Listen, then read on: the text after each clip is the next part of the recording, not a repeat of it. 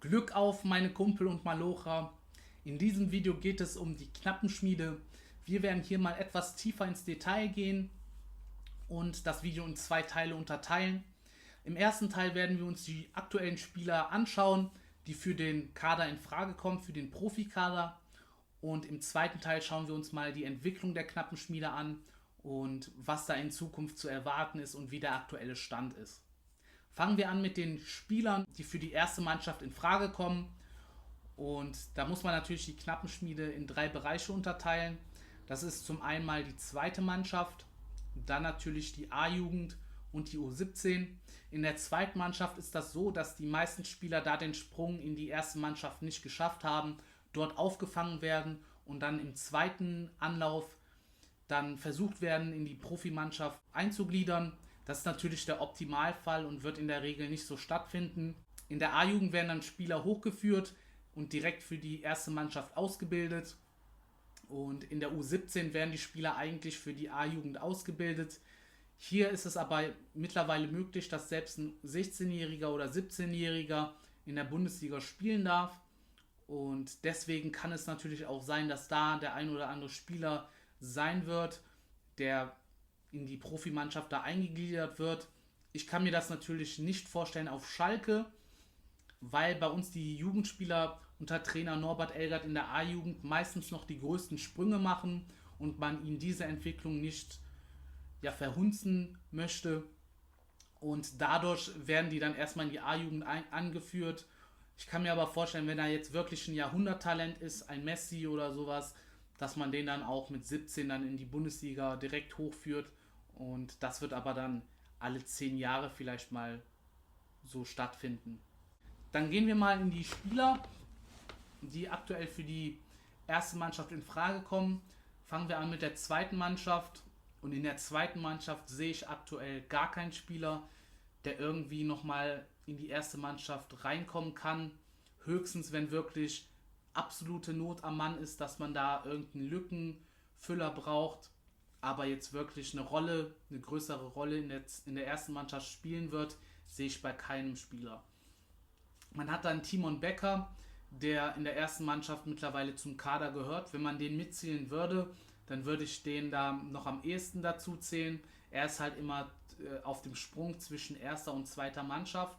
Und wenn man ihn zur ersten Mannschaft zählen würde, dann würde er ja nicht mehr in der zweiten Mannschaft vorkommen. Und von daher ist dann halt die Frage, wo man ihn gerade sieht. Andere Spieler, die vielleicht in Frage kommen würden, wären Fontaine und Nick Tategay. Fontaine hat ja unter Tedesco etwas Profiluft äh, ja, bekommen und er ist halt so, dass er schon 26 ist, sich da nicht durchsetzen konnte und irgendwann ist dann auch natürlich der Zug abgefahren. Und bei Nick Tategay ist halt die Sache, dass er sehr viele Verletzungen hatte und bei ihm ist halt auch die Frage, ob er dann genug Talent mitbringt für die erste Bundesliga. Ich habe ihn in der A-Jugend öfter verfolgt und da ist er mir als sehr quirliger, dribbelstarker Spieler in Erinnerung geblieben. Aber auch da hatte er schon Schwächen im Abschluss und bei Technik, technischen Fähigkeiten. Und jetzt durch die ganzen Verletzungen wird er diese wahrscheinlich nicht aufgeholt haben und ist deswegen, denke ich mal, kein Spieler für die Bundesliga, zumal so Verletzungen auch oft dann diese dynamischen Fähigkeiten zerstören. Und da weiß ich jetzt nicht, wie der, der aktuelle Stand der Dinge ist. Und deswegen würde ich sagen, von der Zweitmannschaft ist kein Spieler interessant, der in der Bundesliga spielen könnte. Anders sieht es aus in der A-Jugend. Da haben wir mit Malik Schau bereits einen Spieler, der Profiluft schnappen konnte.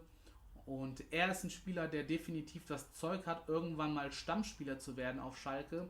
Sein großes Problem ist, dass wir in der Innenverteidigung mit am besten besetzt sind. Also wenn man da die Reihe durchgeht, Kabak, Nastasic und Sané, die definitiv nächste Saison auf Schalke spielen werden. Und Stambuli, Todibo und Becker sind noch Spieler, wo die Zukunft offen ist. Becker wird man de definitiv verlängern, wenn man das möchte. Da sehe ich jetzt nicht die großen Probleme. Bei Todibo ist die Sache, dass da Barcelona mitspielen möchte und man hört des Öfteren, dass Barcelona ihn gerne zurückholen möchte und nicht weiter verleihen möchte für ein weiteres Jahr und dass man ihn am liebsten verkaufen möchte. Und bei Stamboli war es ja auch so, dass die Berater derzeit die Gespräche auf Eis gelegt haben, dass, dass er erzählt hat, der Berater, dass das Gespräch derzeit an einem toten Punkt angelangt ist. Und da ist die Zukunft halt bei den Spielern noch offen. Und wenn die ganzen Spieler wechseln würden oder nicht mehr nächste Saison auf Schalke spielen würden, würden natürlich auch die Einsatzzeiten von, von Schau würden dann in die Höhe gehen und er würde dann höchstwahrscheinlich mehrere Einsatzzeiten bekommen. Gerade auch, wenn man international spielt, wenn man sich über die Euroleague noch qualifizieren kann. Da steht man ja aktuell auch auf dem Euroleague-Platz. Und das wäre dann natürlich für so einen Spieler sehr wichtig, da die Spielpraxis zu bekommen. Und ich denke, im ersten Jahr wird er da definitiv seine Einsätze bekommen, wenn jetzt nicht noch externe Neuverpflichtungen auf der Innenverteidigerposition kommen werden und wenn jetzt nicht alle Spieler von den drei genannten äh, verlängern werden, beziehungsweise nächste Saison dann noch auf Schalke spielen werden. Und der nächste Spieler, der auch sich gute Hoffnung machen kann, jetzt nicht so definitiv hundertprozentig wie bei Schau, aber Bostogan ist definitiv ein Spieler, der ja, gute Leistung gezeigt hat in der A-Jugend und auch ein Kandidat wäre, der auf jeden Fall, da bin ich mir hundertprozentig sicher, nächste Saison ins Trainingslager mitkommt und dann da getestet wird, ob er das Potenzial mitbringt für die erste Mannschaft. Er ist auch ein Spieler, der im Wintertrainingslager mit dabei war, sich da leider verletzt hat und jetzt auch auf de, aufgrund der Verletzung den nächsten Sprung nicht machen konnte, ein paar Spiele verpasst hat aber in den Spielen, wo er gespielt hat, immer ein wichtiger Spieler war in der A-Jugend. Und ja, ich kann mir vorstellen, dass er da definitiv ein Kandidat ist, auch in die erste Mannschaft reinzurutschen. Und dann muss ich sagen, sehe ich eigentlich kaum Spieler, die da das Potenzial haben. Es gibt ein paar Spieler, die sich vielleicht Außenseiterchancen rechnen könnten. Da müssen die Spieler natürlich noch weitere Sprünge machen. Und es ist natürlich auch so, dass aufgrund Corona da weniger Entwicklungssprünge möglich sind, weil einfach die ganzen Spieler nicht mehr diese Spiele bekommen werden. Und nennen könnte man dann natürlich einen Eze, der gerade auch bei uns auf der Linksverteidigerposition da gute Chancen hätte, in den Kader zu rutschen, weil wir haben keinen Spieler mehr auf links. Miranda wird gehen und dann wäre da halt nur noch Otschipka da. Und Otschipka ist jetzt auch nicht dieser beste Spieler im Kader, der halt unangefochten ähm, und nicht verdrängbar ist. Also das sehe ich definitiv nicht. Er ist ein guter Bundesligaspieler, Utschipka, aber jetzt kein Spieler, wo man, wenn man wirklich starke Leistungen bringt, den man da nicht in Bedrängnis für einen Stammplatz bringen kann. Und eigentlich für einen Jugendspieler ist das eine sehr gute Ausgangsposition, da erstmal hinter einem Otschipka Fuß zu fassen, da sich ranführen zu lassen und dann vielleicht im nächsten oder übernächsten Jahr dann anzugreifen. Und wenn er da die nächsten Schritte machen könnte, wäre das definitiv möglich. Bei ihm sehe ich aber zunächst einmal den Gang über die zweite Mannschaft und das sehe ich auch bei dem einen oder anderen äh, Spieler noch. Dann wäre natürlich Can Polat noch zu nennen, der über die zweite Mannschaft Spielpraxis sammeln könnte. Und ich habe es ja bereits im Kaderplanungsvideo erwähnt, dass wenn Fährmann zurückkommt, ich den Platz für Lange eigentlich überflüssig finde. Ich finde, man braucht nicht zwei erfahrene Torwärter hinten dran. Einer würde reichen, zumal ich die Qualitäten eines Langers nicht sehr gut einschätzen würde. Und da würde ich halt noch der Jugend die Chance geben, da noch Fuß zu fassen als dritter Torwart, wo dann Chanpolat vielleicht in der zweiten Mannschaft da Erfahrung sammeln, Spielpraxis sammeln könnte und dann ja, sich zeigen kann, ob er vielleicht irgendwann mal zweiter Torwart auf Schalke werden kann oder wenn es sehr, sehr gut läuft, vielleicht mal in einem Zweikampf mit Schubert dann irgendwann kommen kann. Das wären so die Spieler aus der A-Jugend. Hier und da gibt es vielleicht noch einen Spieler, der da noch dazukommen könnte. Ähm, Cross sind zum Beispiel sehr viele, sehr viele Vereine aus England interessiert. Fand ich jetzt nicht so stark seine Leistung, die ich bisher gesehen habe. Und ja, wird man natürlich sehen. Ich glaube auf jeden Fall, dass noch der ein oder andere da Chancen bekommen wird, ins Trainingslager mitzukommen, aber dann definitiv dann in die zweite Mannschaft nach dem Trainingslager dann ähm, hinkommt. Und ja, dann kommen wir zu U17 und da sind etwas mehr interessante Spieler. Ähm, zu nennen wäre auf jeden Fall Kojic, der das größte Talent ist, was wir derzeit in der Knappenschmiede haben, würde ich so sagen. Vielleicht mit Schau, aber ich würde ihn schon als stärksten Spieler bezeichnen. Er ist einfach 15 Jahre und hat schon jetzt Jahrgänge übersprungen und netzt einfach immer weiter in der U17 mittlerweile und ist einfach ein sehr starker, kompletter Stürmer, einen sehr guten Abschluss und der wird definitiv seinen Weg machen. Da bin ich felsenfest überzeugt, gerade auch weil wir aktuell in der Stürmerposition hängend, äh, händeringend Spieler suchen, die da Tore machen. Und er wäre dann natürlich in ein, zwei Jahren einer, der da definitiv stattfinden kann. Vielleicht ist da Kutucu schon Stammspieler und ihn könnte man dann als zweiten Mann dahinter aufbauen, als Joker. Und dann hätten wir schon einen sehr guten, talentierten Sturm da beisammen. Und ja, ist definitiv ein Spieler, ist definitiv ein Spieler, dem ich das zutrauen werde. Und wie gesagt, ein Rohdiamant aktuell für mich der talentierteste Spieler der, der Jugend, der Knappenschmiede. Dann natürlich Förster. Der ist ein Spieler, der bereits sehr viele Tore geschossen hat. Ähm, ich glaube, zwölf sind es. Aktuell bester Torschütze in der U17 als defensiver Mittelfeldspieler. Ich glaube, er ist auch 1,89 groß. Und ja, als 17-Jähriger der noch den ein oder anderen Zentimeter wachsen kann, ist das natürlich eine stattliche Größe und von der Statur her vielleicht wie ein Patrick Vieira, der da in, in der Luft auch den ein oder anderen Zweikampf gewinnen könnte und ist auf jeden Fall wichtig heutzutage, dass man auch in der Luft ähm, die Duelle gewinnen kann, die dann die zweiten Bälle holen kann und auch für Standardsituationen und ihm würde ich auch definitiv eine Rolle zutrauen, zumal wir hinter Mascarell keinen wirklichen Backup haben, gerade wenn auch Stambuli uns verlassen wird.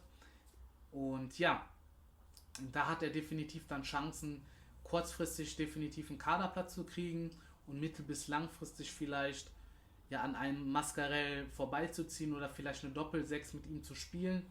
Wird man natürlich sehen. Wobei Mascarell natürlich eine sehr äh, hohe Qualität hat und wenn er die nicht verliert, dann ist das natürlich auch schwer für einen Jugendspieler da vorbeizukommen. Und ja, dann haben wir natürlich noch zwei Spieler, die auch interessant sein könnten. Das ist Sidi Sané und Mfundu. Beide Spieler, die für die Außenposition sehr interessant sind, sehr schnelle Spieler. Bei Mufundu ist halt das Problem, dass er vielleicht noch etwas torgefährlicher werden muss. Und da hat er natürlich jetzt noch die Chancen in der U17 und später unter Norbert Elgert weitere Sprünge zu machen. Und bei Sidi Sané ist halt die Sache, dass er sehr oft verletzt war und ihm sozusagen schon ja, mehr als ein Jahr Spielpraxis fehlt. Und gerade in, der, in den jungen Jahren muss man halt einfach die Minuten sammeln mit dem Ball, die Fähigkeiten austrainieren und so weiter und so fort. Und da fehlt ihm halt wirklich viel Zeit, die er jetzt nachholen muss. Und Vielleicht macht er da noch den Sprung unter Trainer Norbert Elgert. Bei ihm ist halt die Sache, dass er oftmals als talentierter als Leroy Sané galt. Nur hat er jetzt halt aufgrund der Verletzung sehr viel Zeit verloren. Und da muss man halt sehen, ob er diese aufholen kann. Und wenn ja, könnte er vielleicht auch den Sprung in die Profimannschaft schaffen. Bei den, erst, bei den ersten genannten, den ersten beiden, gehe ich definitiv davon aus, dass sie in die Profimannschaft kommen werden. Bei den zweitgenannten ist das halt noch, ja, steht noch in den Sternen. Und das ist so die knappen Spieler aktuell, die, die Spieler, die aktuell interessant sind. Schreib mir mal in die Kommentare, ob du den ein oder anderen Spieler noch gern gesehen haben würdest. Schreib mir mal, wer da vielleicht noch interessant sein könnte. Und schauen wir jetzt mal an, wie die Knappenschmiede aktuell steht, wie die Entwicklung da war und wie die Zukunft der Knappenschmiede aussehen könnte. Und man muss leider feststellen, dass die Knappenschmiede sehr abgebaut hat. Aktuell sind beide Jahrgänge, die A-Jugend und die B-Jugend, nicht unter den ersten zwei Plätzen und werden auch nicht in den Endrunden spielen. Und das ist zum ersten Mal so der Fall. Und vor allen Dingen, dass dann auch direkt beide Jahrgänge betroffen sind, ist dann natürlich sehr, sehr schlecht und kein gutes Zeichen. Und das ist jetzt einmalig gewesen. In den letzten Jahren war es immer der Fall, dass wir da in der Endrunde gespielt haben und da eigentlich nur die Frage ist, ob wir A-Jugendmeister werden oder nicht. Und jetzt ist, sieht es halt so aus, dass wir uns da noch nicht mal für qualifizieren werden.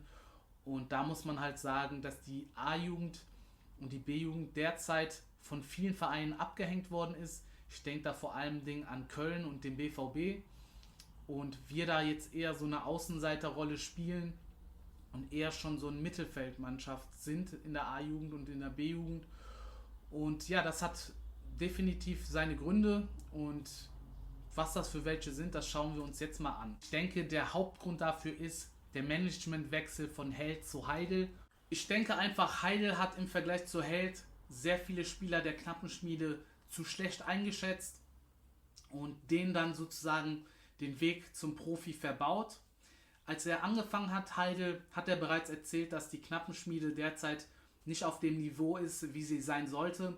Fand ich ein bisschen komisch, denn zum einen ist die Knappenschmiede halt die letzten Jahre immer A-Jugendmeister gewesen oder oftmals A-Jugendmeister gewesen, aber immer unter den äh, besten zwei der, der A-Jugendsaison Bundesliga West. Und deswegen kann man halt da nicht davon ausgehen, dass die Mannschaft so schlecht ist. Viele Spieler wurden dann einfach ignoriert, haben dann nicht den nicht auf Schalke als Profi Fuß fassen können. Ich kann jetzt mal ein paar Spieler nennen. Lennart Zibora, der über, über Holland dann nach Atlanta Bergamo gegangen ist, hat in Holland Stamm gespielt in der ersten Liga, in der Ehrendevise und ist dann nach Atlanta Bergamo zu einem sehr guten Verein in der italienischen Liga gewechselt. Dann natürlich auch, kann man nennen, ein Goller, der bei Werder Bremen Bundesliga gespielt hat. Dann ein Kan Ayhan, der einfach für unter einer Million nach Düsseldorf gewechselt ist, der dann dort Stammspieler geworden ist und türkischer Nationalspieler. Dann kann man natürlich noch nennen ein Bujelab zum Beispiel auch, der erst unter Hüb Stevens dann aus der zweiten Mannschaft in die erste Mannschaft aufgenommen worden ist. Und da sind jetzt nur ein paar Spieler, die man nennen kann. Und da siehst du ja auch, wie erschreckend das eigentlich ist. So viele Spieler, die Bundesligaspieler mittlerweile sind oder aber auch in anderen Ligen Erstliga-Luft bekommen haben oder sogar dort Stammspieler gewesen sind und zum Teil sogar Nationalspieler geworden sind. Und das ist halt wirklich erschreckend. Und unter ihm sollte dann auch beim Übergang Held zu Heidel das Berger Feld aufgestellt werden, dort in Steine investieren, damit die Knappenschmiede da die besten Voraussetzungen hat ist dann auch das Problem gewesen, dass Heidel noch seine eigenen Vorstellungen damit einbringen wollte und sich das Thema immer weiter nach hinten verschoben hat und er auch teilweise dann das Geld, was dafür vorgesehen ist, eher dann in den Kader gesteckt hat.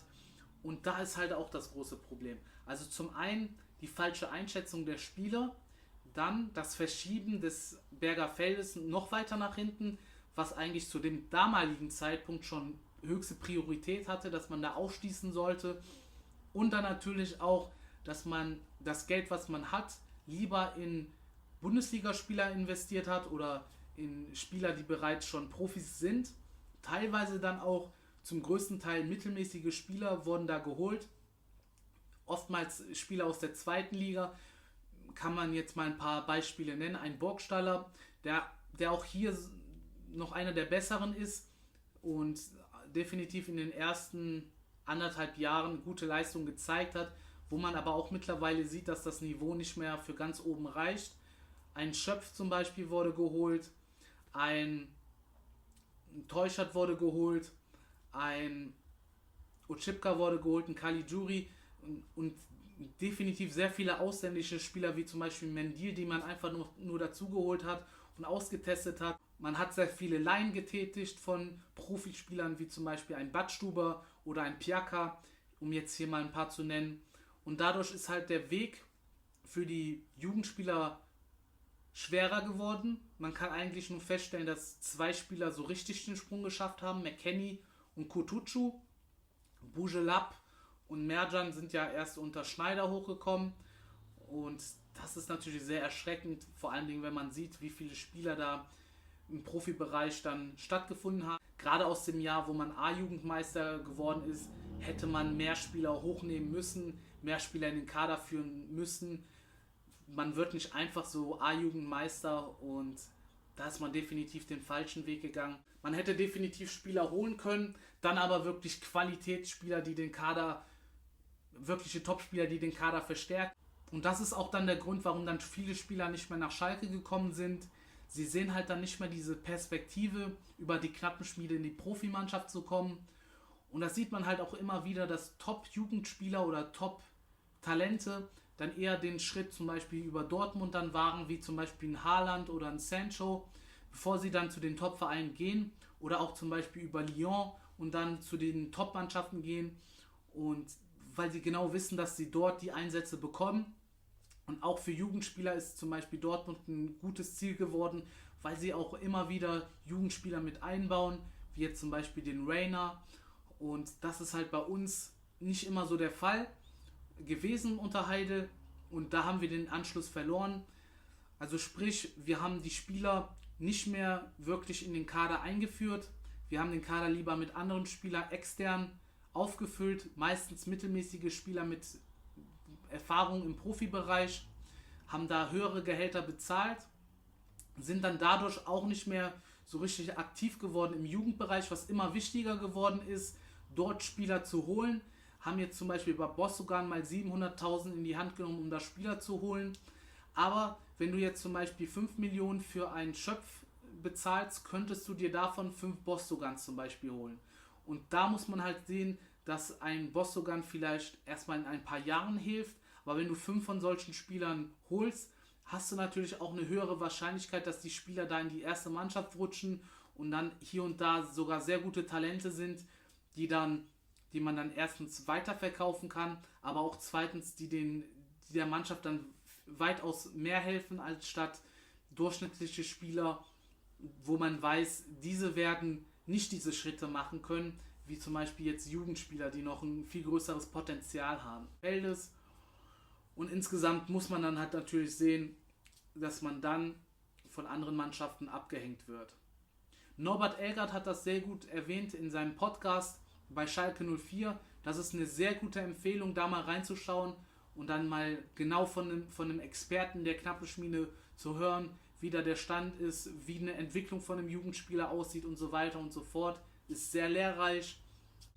Und an Norbert Eggert liegt es definitiv nicht, dass wir da den Anschluss verloren haben. Und wie man da wieder hinkommen will, da müsste man, müsste man natürlich das Berger Feld jetzt weiter forcieren. Das Parkstadion ist ja zum Beispiel jetzt fertiggestellt worden. Und ja, da muss man halt da weiter investieren, das alles abschließen. Dann natürlich weiter in den Jugendbereich investieren. Mittlerweile sind wir halt da angekommen, dass man auch für Jugendspieler Ablösesummen bezahlt und dass man da weitere Jugendspieler dazu holen muss. Und ja, da muss man halt vielleicht mal den Weg gehen, dass man der ersten Mannschaft einen Spieler verwehrt, einen Spieler für 5 Millionen und dafür mal ein paar mehrere Spieler holt für, für den Jugendbereich, um diesen dann bestmöglich aufzustellen und dann natürlich auch gewährleisten, dass diese Jugendspieler, die man dann holt und selbst ausbildet, dann in den Profibereich heranführen kann, da einfach Kaderplätze offen lässt und dann denke ich mal, kommt man auch wieder dahin, dass man wieder zu den besten Mannschaften in Deutschland gehört oder vielleicht zur besten Mannschaft im Jugendbereich, die beste Jugendbereich hat. Gerade durch den Trainer und auch der Tradition mit der Knappenschmiede sind wir da eigentlich bestmöglich aufgestellt und Schalke ist auch für jeden Spieler, denke ich mal, ein sehr guter Verein, ein sehr traditionsreicher Verein, der sehr interessant ist und das müssten wir forcieren und dann denke ich mal, steht in der nächsten Zukunft wieder glorreichere Tage bevor. Vielen Dank, dass du das Video eingeschaltet hast und bis jetzt sogar dran geblieben bist. Das war mal mein Einblick in die Knappenschmiede, was ich so denke. Wenn dich weitere Themen interessieren, lass es mich gerne wissen. Ansonsten kannst du mir gerne folgen auf Social Media. Die Kanäle sind in der Beschreibung. Wenn du noch nicht Abonnent bist, gerne auf den Abo-Button drücken, einen Daumen nach oben und Kommentar schreiben, Video teilen. Das hilft diesem Kanal sehr. Und dann sehen wir uns im nächsten Video.